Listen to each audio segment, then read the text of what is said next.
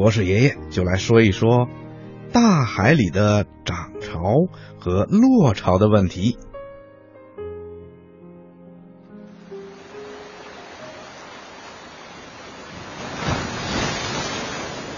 听广播的小朋友，住在海边的人呐，看惯了海水的上涨和下落，日久天长啊，就掌握了大海的规律。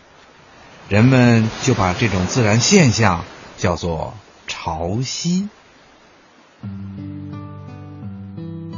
潮汐有高潮和低潮，高潮的时候，海水上涨。跑到沙滩上来，大片的沙滩呐就会被海水淹没。低潮的时候呢，海水退落了，原来被淹没的沙滩又出现了。海岸的涨潮和落潮，一天里啊要各发生两次。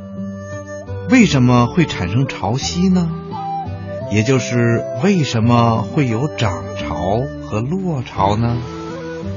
博士爷爷告诉你吧，原来呀，潮汐是月亮和太阳的吸引力引起的。因为月亮离地球近，所以起的作用啊要比太阳还大。地球对着月亮的那一面，海水受到引力作用会上涨。出现高潮，地球背着月亮的那一面呢，也会形成高潮。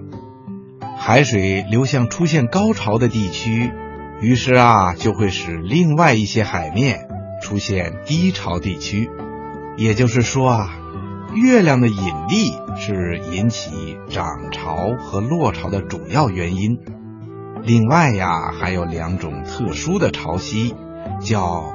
大潮和小潮，当太阳、地球和月亮在一条线上的时候啊，就会出现大潮。这时候，太阳和月亮从同一边吸引海水，使海水上涨的比平时要高，这就叫大潮。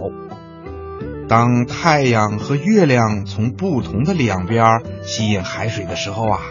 吸引力会互相抵消一部分，这就使涨潮会比平时低一些，就叫小潮。